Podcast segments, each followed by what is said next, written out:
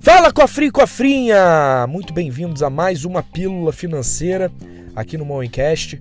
E hoje a gente vai falar sobre um assunto muito importante, que é educação financeira para as nossas crianças, né? Como é que você consegue passar bons conceitos, né, de educação financeira para os seus filhos?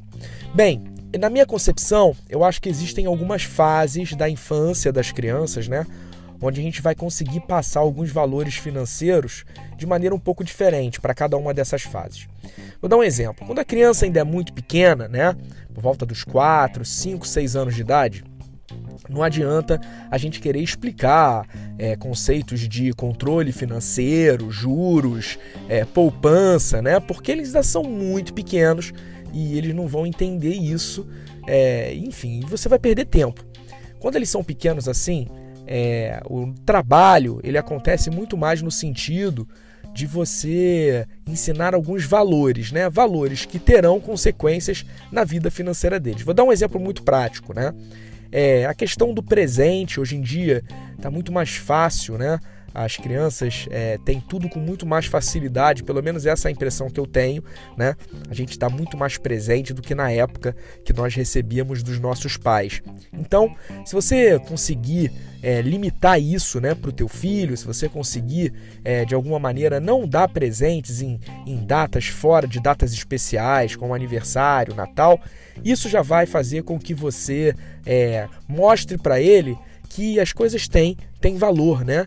Que tudo tem seu momento e que é, essa expectativa né, de ganhar alguma coisa numa determinada data, ela também é saudável, né? E não fica só naquela de querer ganhar tudo na hora que, que eles querem, né? Então, isso é muito positivo. Uma outra coisa também que dá para fazer nessa fase é você dividir com as suas crianças, né? Mostrar um pouquinho, tentar explicar o que você faz, né? Como é que é o seu trabalho, como é que você ganha dinheiro, né? Quem é o seu chefe, como é a sua empresa, levar eles no ambiente de trabalho. Isso tudo também é muito importante para eles entenderem como e da onde vem a receita, né? Da onde que vem o seu dinheiro, como que, como que você ganha dinheiro, além de outras coisas mais, como evitar desperdício de água, evitar desperdício de luz, né? Mostrar para eles que uma luz acesa o dia inteiro, né, de desperdício num quarto, vai fazer com que você gaste mais dinheiro para pagar e aí vai faltar o dinheiro talvez aí do McDonald's,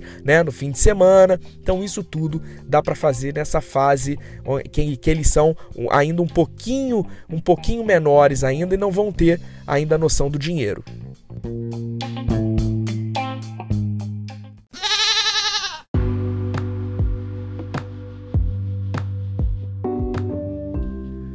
Quando eles já são um pouquinho maiores, aí a gente já consegue introduzir algumas coisas legais.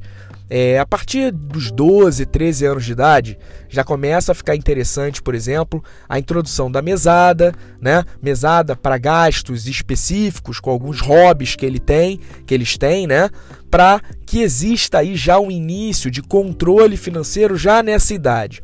É muito importante a gente lembrar que, infelizmente, a educação financeira ela não é lecionada nas escolas. Hoje em dia até existem algumas iniciativas muito interessantes, mas por, não por todas as instituições. Né? Algumas acabam é, é, não colocando isso na grade escolar e muito provavelmente, né, o seu filho vai sair da, da escola, né, do colégio, vai para a faculdade. Na faculdade também dificilmente vai ter uma noção de organização financeira, finanças pessoais.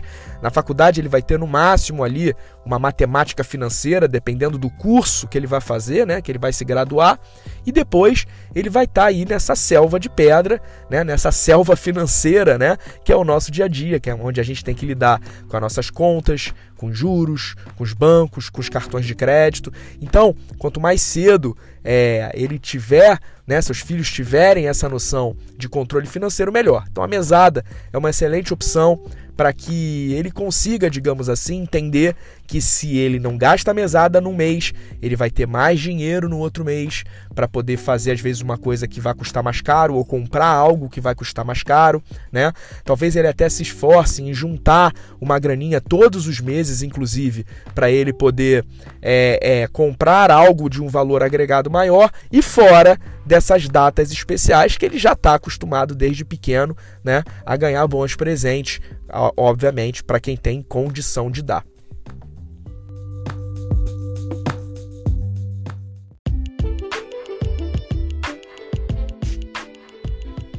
Então é isso, cofrinho cofrinha. Não deixem de buscar entregar isso para os filhos de vocês, porque esse é um ensinamento que não tem preço no futuro de cada um, né?